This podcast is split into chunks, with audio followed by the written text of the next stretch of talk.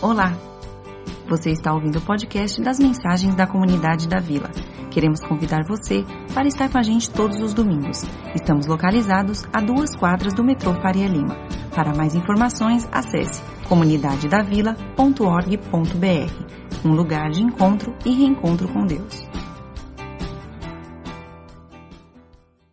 Obrigado, meu presbítero, com a melhor barba possível. É, velho. Cheguei pra cá, tinha uma barba ralinha, eu comecei a perceber, vocês já repararam isso? Que para ser líder aqui precisa ter barba, ver assim, aí me senti constrangido, comecei a ter barba aqui, ó, tem o Júlio com a barba, todo mundo. Falei assim, se essa é a regra, eu vou. Se você não tem barba, você é bem-vindo, viu, querido? Só não vai ser líder aqui, tá? É, se você está nos visitando, você já percebeu que a gente é brincalhão, tá? Mas uh, você é muito bem-vindo aqui. Você está aqui pela primeira. Deixa eu fazer uma pesquisinha aqui. Quantos estão aqui pela primeira, segunda ou terceira vez? Levanta a mão assim, rapidinho para a gente ver aqui. Tem bastante gente. Vocês são muito bem-vindos, viu? É, a gente tem, a gente recebe aqui umas 20 pessoas, porque é o mesmo culto de manhã e à noite é o mesmo culto. E a gente recebe por domingo umas, umas, uns 20 visitantes e a gente não tem, nossos pastores, né? Estavam aqui o, o Paulo, o Gustavo e eu. Não conseguimos conversar com você, saber quem você é, só você vindo aqui. Então a gente tem um, o chamado ficha de conexão, é uma ficha onde você pode preencher e a gente entra em contato com você semana, geralmente a gente marca uma visita, é daí que, que gera um bom bate-papo, um bom aconselhamento, um papo para poder você se transferir e caminhar com a gente. É importante isso que a gente fez aqui, porque a gente sabe quem está caminhando com a gente, quem, é, quem a gente realmente tem a responsabilidade pastoral ah, diária para poder acolher. Então, é muito importante não só para você estar tá aqui, você é muito bem-vindo, você pode visitar por seis meses seguidos, mas uma hora você tem que tomar uma decisão e caminhar com a gente oficialmente, isso é importante para a gente, ok? Hoje eu queria falar sobre o Deus que vê em secreto, o Deus que vê em secreto. Se você não tem Bíblia, a gente tem nos nossos cantos, principalmente ali e aqui, a gente tem uma Bíblia para você. Se você não tem, você pode até levar para casa. Se você só esqueceu, você pode pegar uma das suas Bíblias para acompanhar. A gente valoriza muito o fato de você estar com a Bíblia. Se você tem no celular, tudo tranquilo, mas a gente valoriza muito o fato de você ter uma Bíblia aberta, acompanhando. A palavra de Deus fala sobre os berianos, que são pessoas que acompanham o que é falado com a Bíblia. Isso para nós é fundamental, ok? Talvez os diáconos possam pegar, porque eu já vi. Se você quiser uma Bíblia, levanta sua mãozinha aqui assim, a gente pode entregar para você. Não foi combinado, eu estou vendo que tem gente que está tá querendo. Tem Bíblia ali, tem Bíblia ali, ok? Ah, a gente hoje vai falar. É, hoje a gente vai ler em Mateus 6, de 1 a 6, e depois a gente vai pular para o versículo 16 a 18, ok? No meio desses versículos tem a tem o, o, a oração do Pai Nosso, que isso é uma outra, uma outra pregação que a gente vai ter que fazer com mais detalhes. Mas hoje eu queria dizer para vocês que não, às vezes a gente pensa, a gente quer fazer o certo, e o Evangelho é muito mais rigoroso do que fazer apenas o certo. Ah, eu quero acertar na vida, eu, eu, eu caminho com Deus para poder fazer o que é certo, mas é muito mais que isso. É, o Evangelho não é só fazer o certo ou errado. O evangelho é você fazer com a intenção certa. Por isso que eu quero abrir essa palavra dizendo é impossível você cumprir o evangelho. Ou é impossível você cumprir a vontade de Deus. Porque não é só fazer o certo, não é só seguir os dez mandamentos, não é só seguir as 613, 613 leis que existem no Antigo Testamento, mas ela é, ela é muito mais que isso. Você tem que fazer todas essas com a intenção certa. Jesus, no seu grande discurso do monte, ele ele está tentando explicar para o povo judeu e acaba chegando para a gente de forma muito clara como isso se faz. Não adianta você faz, ter uma aparência boa, parecer que é um bom crente, parecer que é, na época era um bom judeu, se ah, o teu coração não está com a intenção certa. Pessoas que são boazinhas sem o coração certo, Jesus vai falar que é que nem uma doença que está consumindo por dentro, mas a pessoa não percebe. Ela está morrendo e ela não percebe. É o que hoje nós chamamos de o religioso. A pessoa que está desviada do evangelho, não sei se você conhece pessoas que foram na igreja por muito tempo, mas hoje não querem saber ela geralmente, quando você vai conversar com ela, ela sabe que ela está desviada. É tão interessante, não sei se é porque eu sou pastor, quando eu vou conversar com elas, com alguém que não vai mais na igreja, não quer, ela fala, pastor, eu estou desviado, mas eu vou voltar um dia. Então ela sabe a condição dela, e ela sabe, e é legal porque ele sempre fala assim: o importante é amar a Deus, né?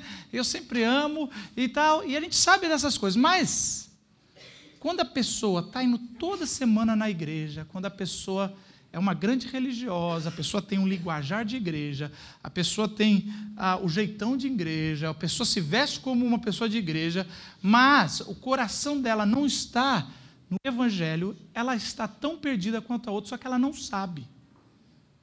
É na parábola do filho pródigo, é o filho mais velho, que a gente nem lembra direito da parábola, mas está longe da casa, estando dentro da casa.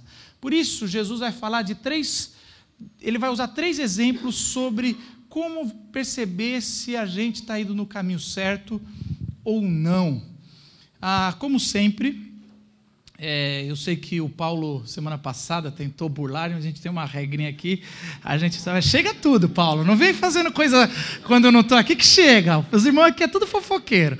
Ó, Paulo pregou bem, mas ele falou: oh, não vamos ler, todo mundo junto. Brincadeira, foi ele mesmo que falou. É, mas com medo de alguém falar, conhece.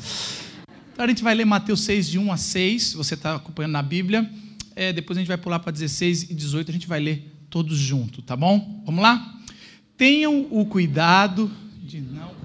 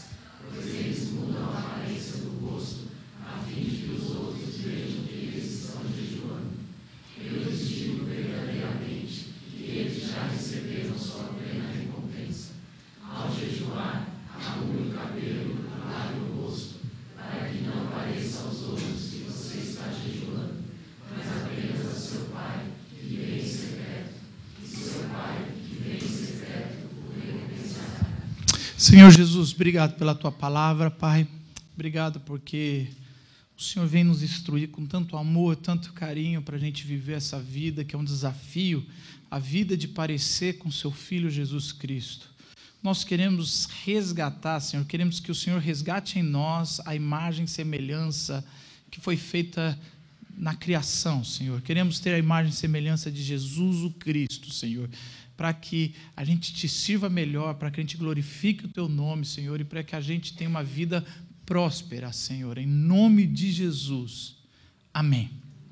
Se vocês repararam, é o mesmo formato ah, que Jesus usa em três exemplos diferentes.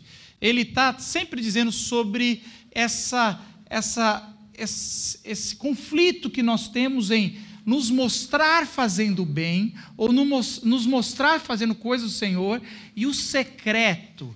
Então é interessante, se você não reparou, ele vai falar sobre ajuda aos necessitados. Então fala, quando você for fazer as boas obras, não faça qual igual os religiosos, os, os fariseus, essa palavra fariseu, só para deixar claro, fariseu era uma boa coisa. Hoje, quando a gente fala a palavra fariseu, é uma, é uma palavra que a gente já sabe que é hipócrita.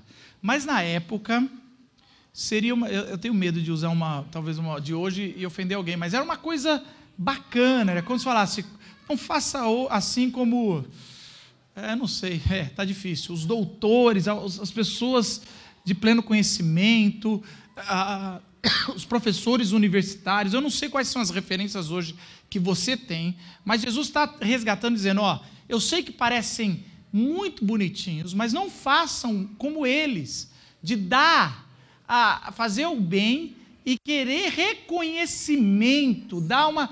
Então é, é interessante é, que hoje, com as redes sociais, o Instagram, Facebook e outros, é, é eu acho que Jesus falaria: não tire selfie quando você estiver fazendo bem.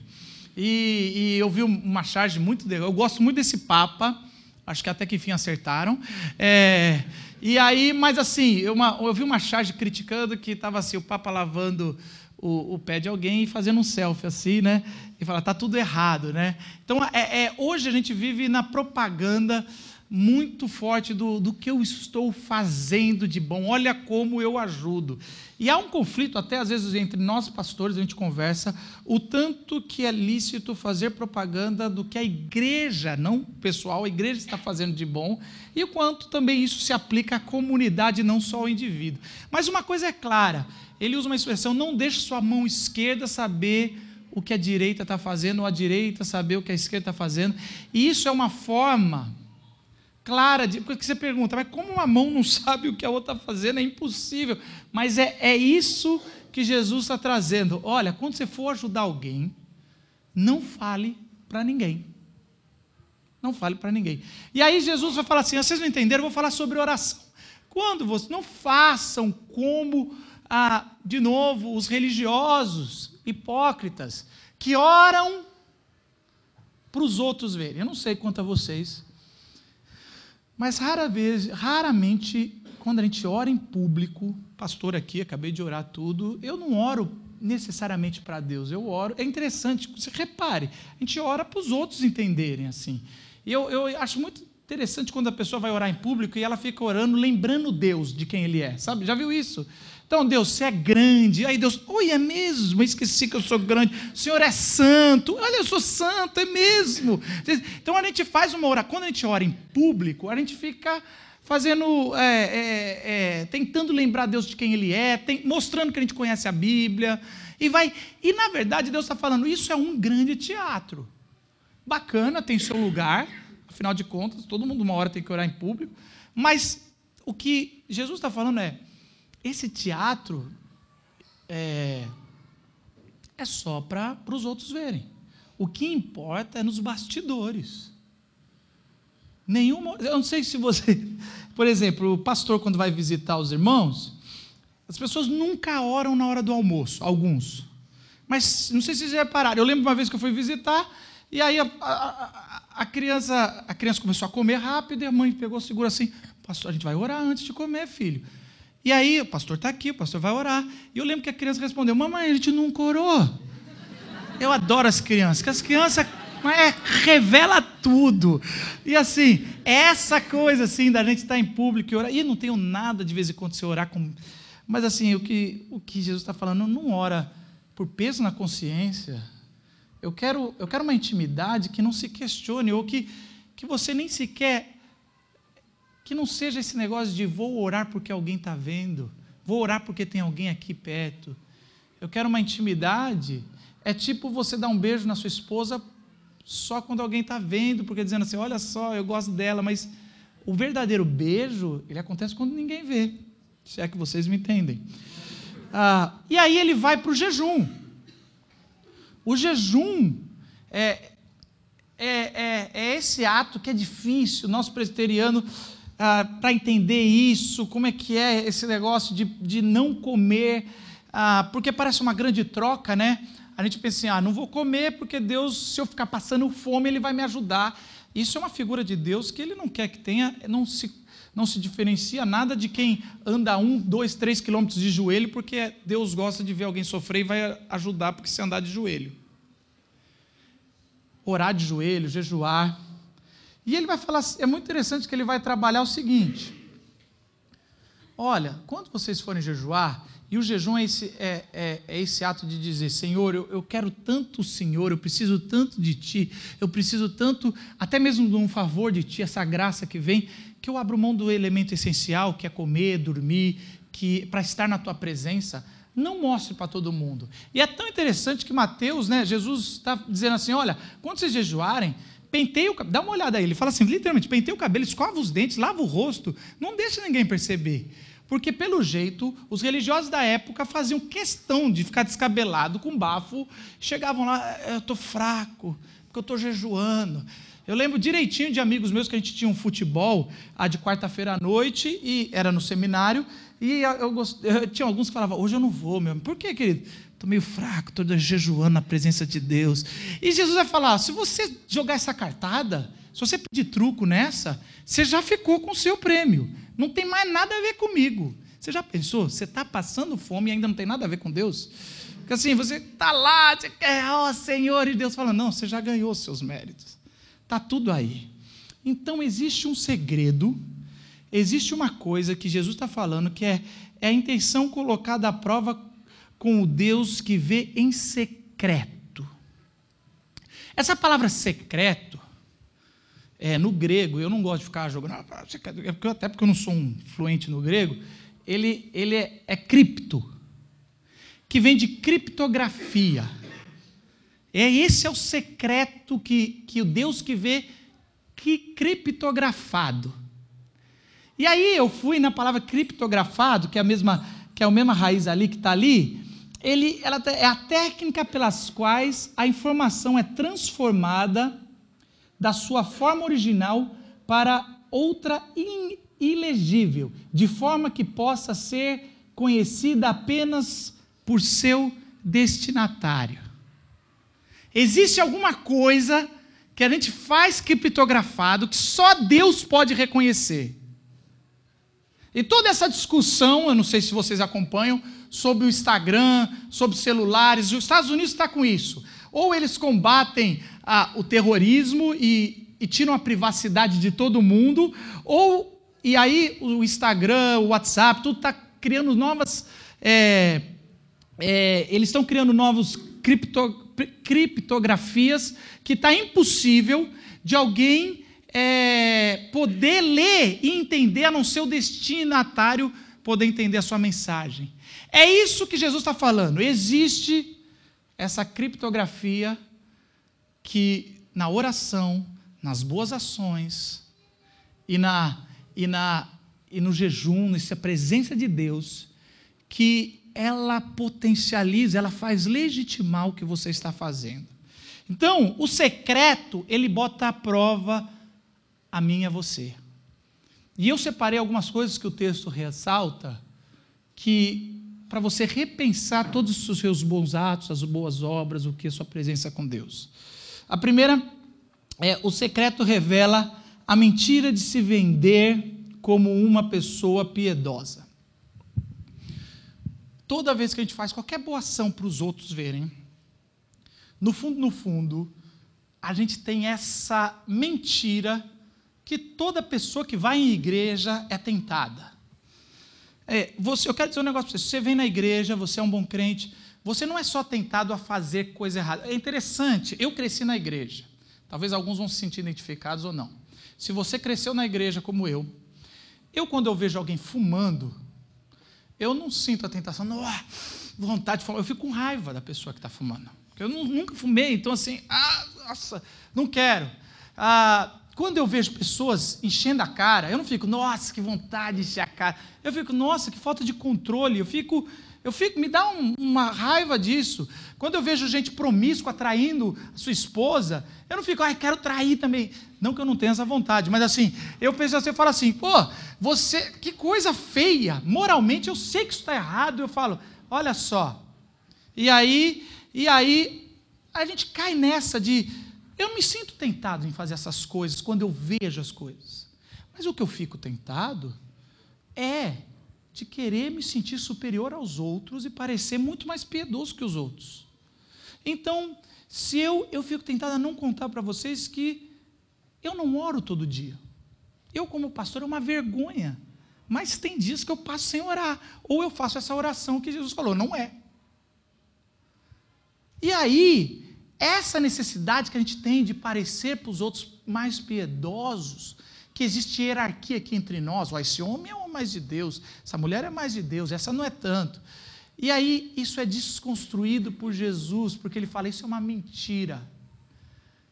E aí vem o segredo. Jesus fala assim: o Deus só vê secreto. O Deus só vê cri criptografado. O Deus, ele vê aquilo lá. Quando a gente está tentando mostrar que a gente é piedoso, o que está se revelando é que a gente não é piedoso. Eu lembro de um professor no seminário que ele ia falar sobre oração. E ele falava assim: conta isso aqui. Não sei se eu já contei aqui. Eu lembro que ele começou a aula dele. Era uma aula sobre oração. Ele falou: quantos aqui oram uma hora por dia? Aí uns dois gatos pingados, eu não era eu, levantou a mão uma hora por dia, oraram, que bacana. Quantos aqui oram duas horas por dia? Aí já baixou o seminário. Quantos horas? Três horas por dia. A gente só olhando assim, quem. Cara, ele vai continuar antes, ele já ganhou essa. Eu fiquei assim, ele já ganhou essa parte, ninguém mais ora que isso. Aí ele chegou, quantos aqui oram quatro horas por dia? E aí ele falou assim, professor convidado, só eu oro quatro horas por dia? Na hora, na época, eu, nossa, ele ora quatro horas por dia. Aí eu olhando isso aqui, eu descobri, ele não ora quatro horas por dia. Eu garanto para vocês, não estou julgando. Porque alguém que ora quatro horas por dia não fala para ninguém que ora quatro horas por dia. É simples. Entendeu? Um bom dizimista, alguém que contribua na igreja, não fica assim, ó, oh, eu sou dizimista. Eu ajudo a igreja, ajudo a obra do Senhor. Ninguém faz isso. Aliás, a gente tirou isso para não ter isso. Ó, eu estou indo na frente, toda vez que tem, eu vou lá e boto alguma coisa. Ó. Quantas vezes a, gente via é, lá na outra igreja, que a gente tinha um momento de oferta, e os envelopes vazios. Você acredita nisso? O cara mente na igreja. O cara vai lá na frente, agora vamos fazer dízimos e oferta. Aí o pessoal levava os envelopes, amém, amém. O cara teve a pachorra de pegar o envelope vazio e lá, ó, botar lá e o envelope estava vazio. Ou Deus pegou, já que é meu, Deus pegou, né? Não sei. De repente tem isso, não vou julgar. Vai que Deus pegou antes de cair lá dentro, da gente contar. Deus pode, é dele, então tá valendo. Mas assim, você está entendendo? É essa coisa ridícula. Que não é tão ridículo enquanto a gente está se aparecendo, mas ele é muito ridículo quando Deus está olhando lá falando: ah, não, vocês estão de brincadeira. Ajoelhar para orar.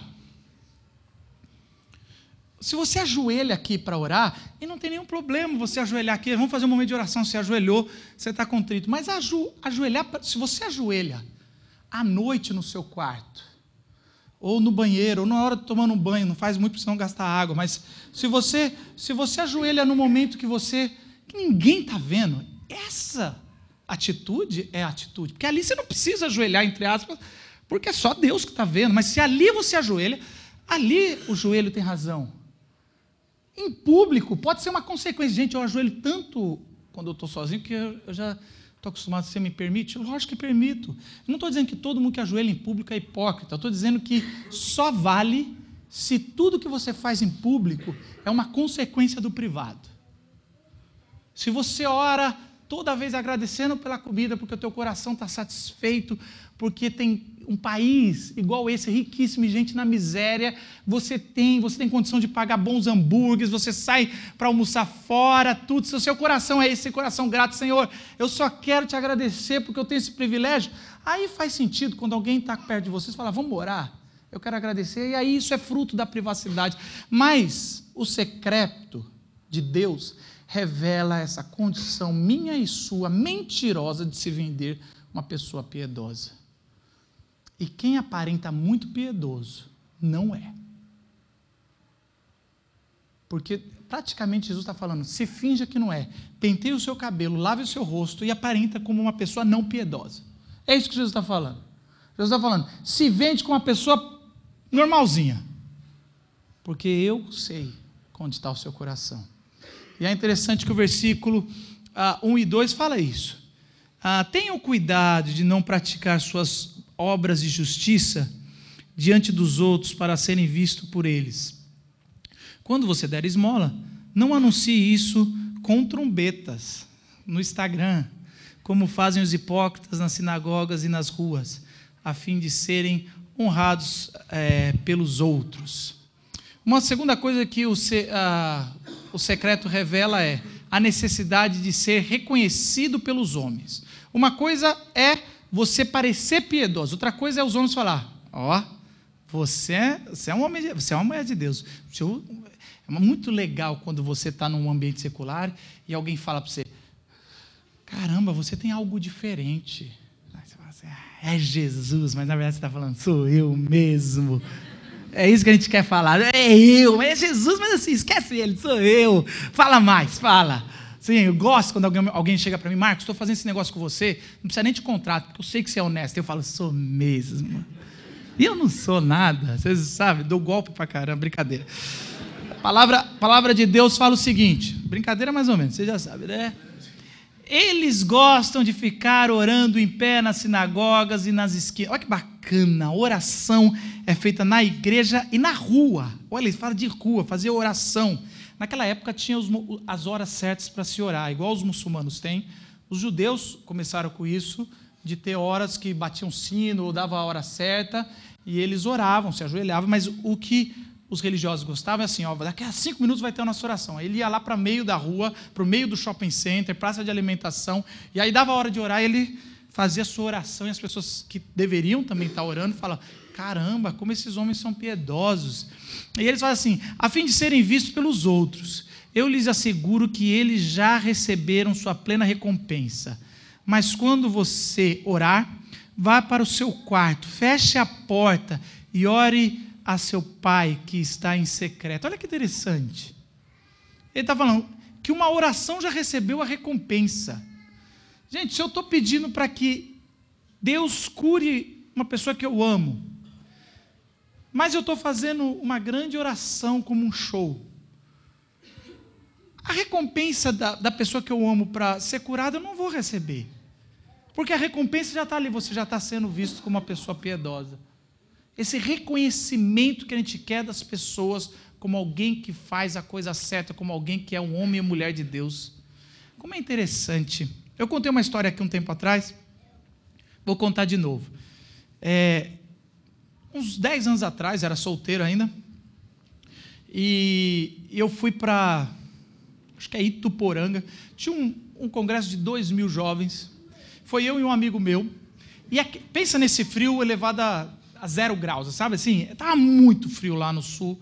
É, e assim, era, o pessoal estava dormindo em barraca e tudo até coisa. Eu era preletor e eu lembro de duas meninas que, que chegaram para a gente, e os preletores tinham uma casa do ladinho ali, que era um campo grandão, todo mundo em barraca, e os preletores tinham uma casa que era dada para a gente, porque a gente merecia mais honra, porque a gente é melhor que os outros. E aí a gente estava lá dentro daquele, daquele quentinho, gostoso, e, e umas 11 horas da noite bate na. A gente fez amizade com todo mundo durante o dia. 11 horas da noite bate. Eram duas meninas. A casa tinha três quartos, dava para todo mundo dormir lá, dava para colher os pobres tudo. E as meninas, bonitas, não vou negar, elas chegaram e falaram: Ai, pastor, a gente se não tem barraca, a gente não tem. É, sei lá, sei o que, a gente tem como a gente dormir aí na sala. Aí eu, caramba, peraí, isso é o diabo? Pode ser, você sabe. Isso aqui pode ser o diabo ali, né? Aí eu olhei, eu olhei para o meu amigo e o meu amigo falou: vai, isso é melhor deixar do lado. Ele falou: o que, que o pessoal amanhã vai. Não é melhor essas meninas morrer de frio do que a gente se queimar? Não, mas é. Pô, eu sou um prele... Eu estou na carreira aqui. Cara, o mal, amanhã de manhã, pega essas duas saindo cedo assim da, da, do, do, da casa onde está o preletor. Isso acaba com a minha vida. Acabou com a minha carreira, acabou com tudo, cara. E isso tudo passou na minha cabeça. Vocês estão brincando, mas para mim marcou. Eu fico assim: essas meninas devem morrer de frio, ou eu arrisco até uma tentação aqui. E foi interessante que a gente deixou elas entrar. E a gente trancou o nosso quarto. Muito engraçado, nunca trancou. Como se elas entrassem, a gente, ah, agora vamos fazer. Isso é pecado! Não, olha gente sabia que não ia fazer, mas a gente queria seguir. Sabe, tem coisas que você tem que se garantir. Vamos lá. Eu lembro que eu tirei a chave, tranquei, tirei, ninguém podia ir no banheiro. Tirei a chave, botei no canto e falei, ó. Botei assim, eu falei, se um de nós dois quiser sair à noite. Sabe essas coisas? E aí eu e o Saulo, que é um amigo meu, dormimos dormimos e no outro dia elas saíram. Não sei se alguém viu, até hoje eu sou considerado. Mas olha só como é que é esse negócio. Eu queria, para mim era melhor deixar essa. E eu estou falando sério, era melhor arriscar a saúde dessas meninas, que quem mandou ser distraída, sei lá, não trazer o negócio, do que a minha reputação. É isso que a gente faz o tempo todo. A gente quer o reconhecimento de ser santo, sendo que ser santo é acolher e não se contaminar e não se envolver, mas a gente pensa que ser santo é aparência de ser santo, é aparência do mal, né? E, e a pessoa usa o versículo, fuja da aparência do mal, para fazer o mal. Sacou? Fuja da aparência do mal. Se Jesus tivesse pensado nisso, não posso ser visto como prostituta. Sai daqui, sai daqui, vamos pregar longe. E, aí, os evangelhos falam que Jesus era conhecido como amigo dos publicanos, das prostitutas, dos, dos, dos políticos da Lava Jato e das mulheres que estavam, que eram de reputação a, a duvidosa. Esse é o nosso Jesus. Interessante. O secreto essa criptografia, ela revela uma terceira coisa, a superficialidade, a superficialidade dos atos religiosos. O texto diz o seguinte: quando jejuarem, não mostrem uma aparência triste como os hipócritas, pois eles mudam a aparência do rosto. Então, olha só, eles ainda pioram um pouquinho, a fim de que os outros vejam que eles estão jejuando. Ao jejuar, arrume o cabelo e lave o rosto, para que não pareça aos outros que você está jejuando, mas apenas a seu pai que vê em secreto. Ah, isso é interessante. Atos religiosos, eles podem ser muito superficiais. Jesus não nos chama para se relacionar com atos religiosos. Só que atos religiosos é uma porta de entrada a um relacionamento. Então eu sempre falo, eu sempre falo isso. Vir à igreja é um ato religioso, mas ele é uma porta de entrada para uma intimidade com Deus. A gente vive em tempos que a pessoa fala assim: ah, só tem hipócrita.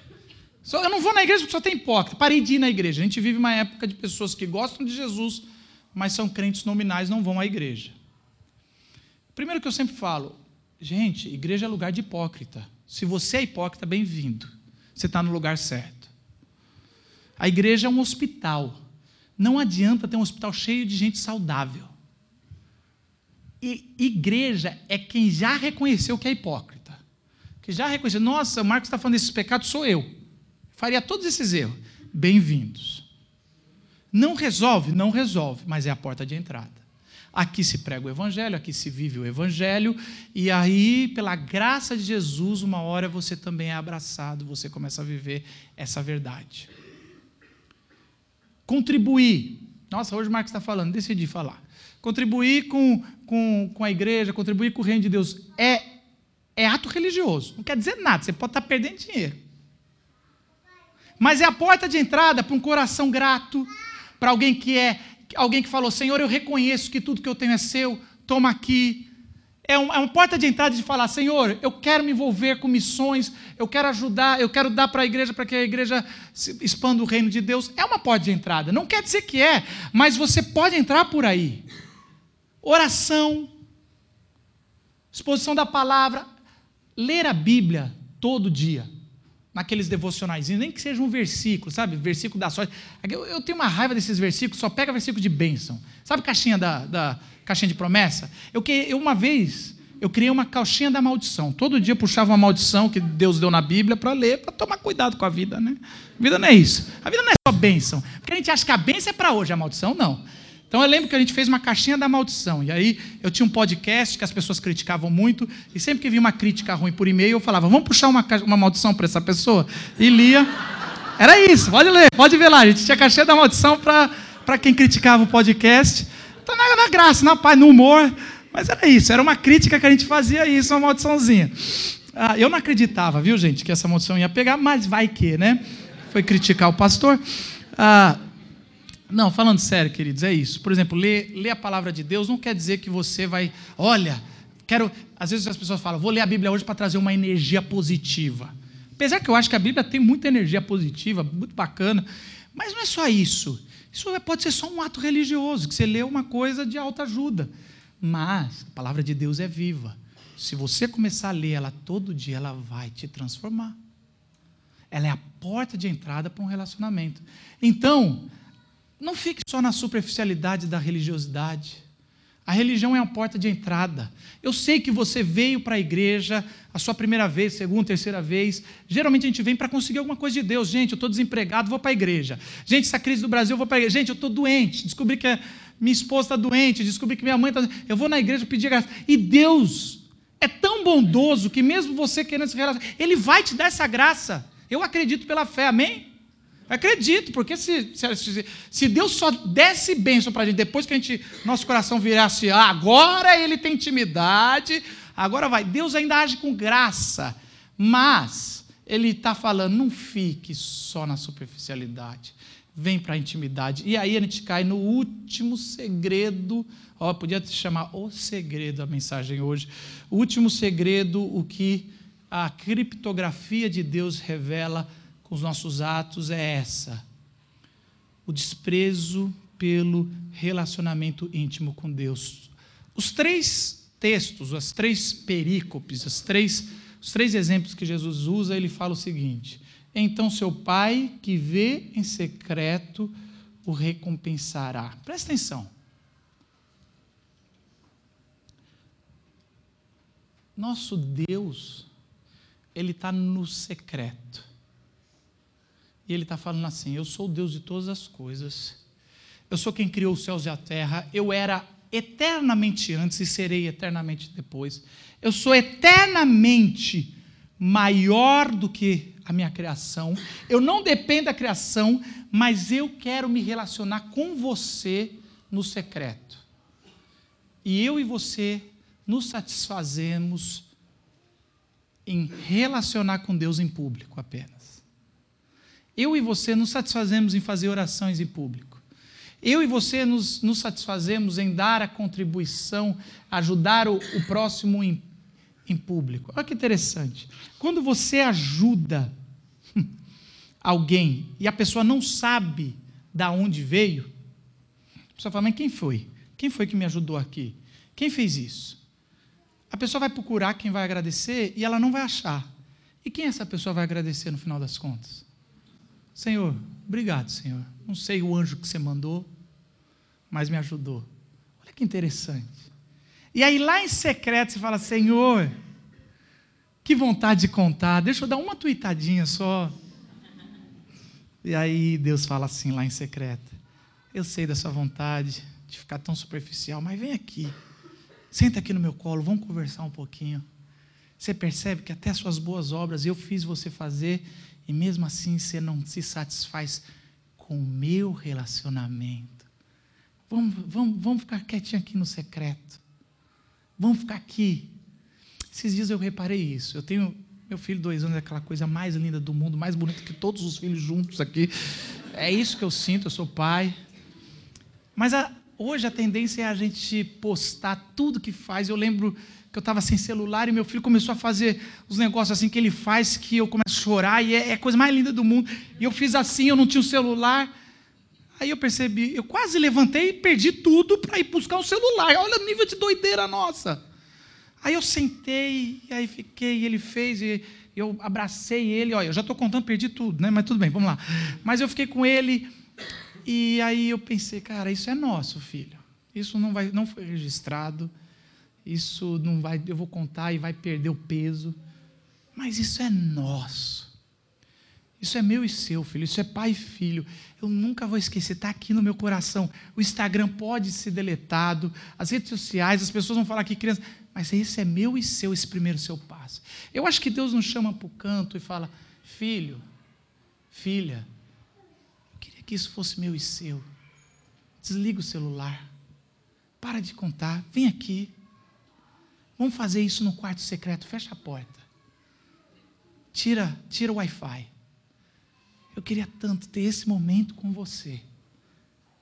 E aí Deus nos abraça Eu não sei se você já chegou, raramente eu chego nesse nível de conversa com Deus. Quando a gente está orando e aí a gente para de orar porque palavras não são suficientes para falar com Deus. E aí aquele diálogo acontece sem palavras, criptografado, coração com coração. Eu acho que isso só tem entre nós, entre mãe e filho. De vez em quando, um abraço entre mãe e filho consegue, sem palavras, falar tudo. Aquele filho que volta para casa depois de ter feito todas as burradas e o pai abraça incondicionalmente. E ninguém fala nada. O filho não precisa pedir perdão. E o pai não precisa falar, tá vendo? Aquela coisa que. Aquela intimidade que tudo é falado e nenhuma palavra é proferida. Essa é a oração. Essa é a intimidade que nosso Pai está nos buscando em secreto. Criptografado pelo amor aonde os corações se unem e você fala, Senhor, e Deus, fica quieto, vamos aqui. Baixa sua cabeça e fica quieto um pouco. E sem palavras vamos deixar Deus falar ao seu coração e ao meu, e assim a gente vai com a última canção encerrando nossa, nossa manhã.